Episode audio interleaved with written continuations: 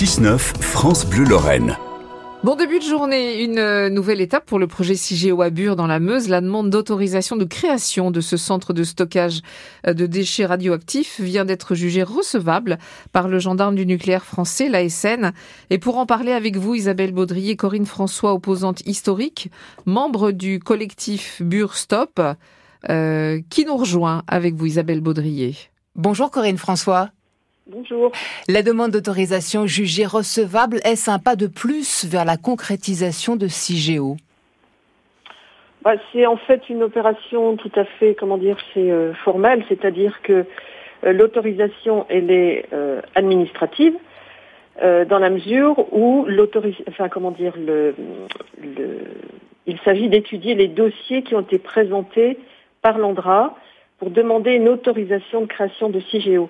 Mais ça ne veut pas dire du tout que l'autorité de sûreté nucléaire autorise les travaux et dit que l'ANDRA a fait un dossier qui est euh, complet. On n'en est pas encore là, effectivement. C'est une étape obligatoire. Ça ouvre la voie à, l'instruction technique du projet. Il s'agit de, de, vérifier la, sûreté, euh, d'avoir des garanties sur la sûreté des, installations.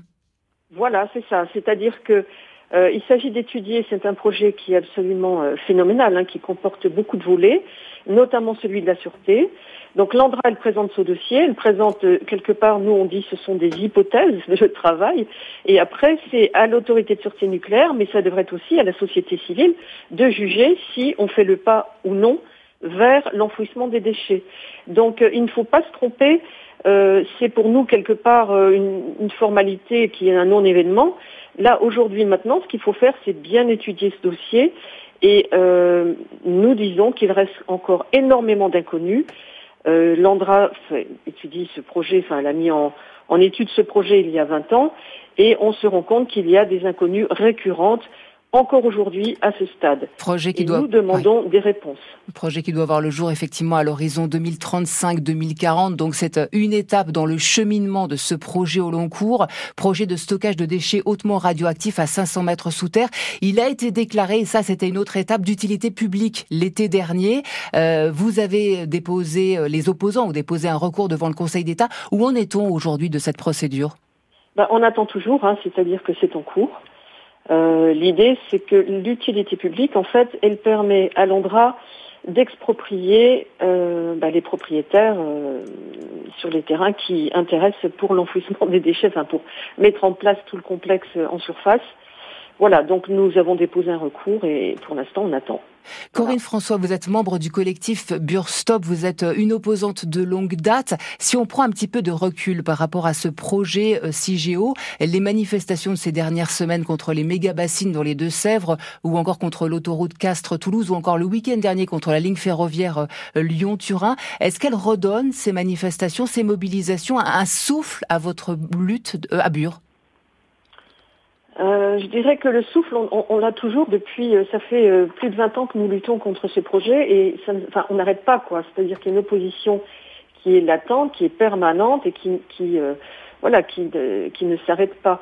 on peut s'interroger quand même, parler de souffle, on s'interroge quand même sur, on a le sentiment que le gouvernement est un peu aux abois par rapport à tous ces mouvements qui s'engagent dans la lutte pour la protection de la planète et que euh, finalement, on, enfin, le gouvernement euh, s'acharne un petit peu à réprimer et à faire taire ces mouvements. Donc ça, c'est quand même une évolution qui est assez inquiétante.